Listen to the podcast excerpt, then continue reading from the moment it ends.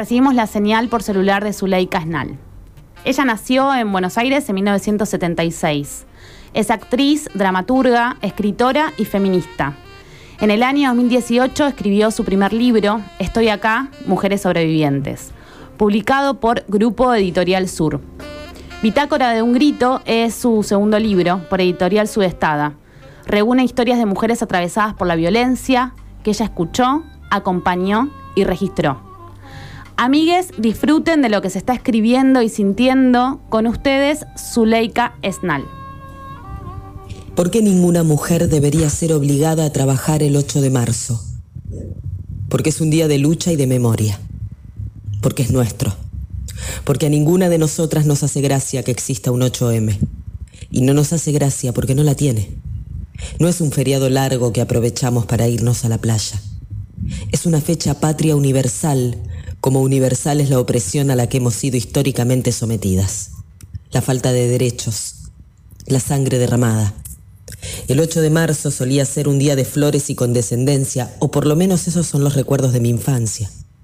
Un día al año donde nos palmeaban la espalda con un ramo de flores, como si nos dieran permiso para salir a jugar.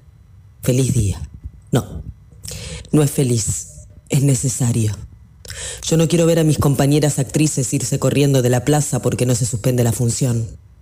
Yo no quiero la ausencia de las miles que quisieran estar pero tienen que comer y el presentismo que les quitan es fundamental para llegar a fin de mes.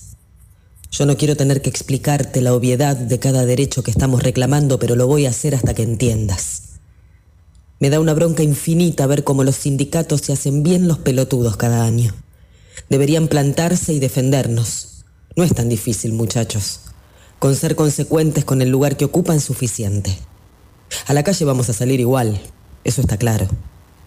El 8 de marzo, las mujeres, lesbianas, travestis, trans de todo el mundo, haremos huelga para reclamar nuestros derechos vulnerados y en memoria de quienes no están para hacerlo, les guste o no, lo consideren o no necesario.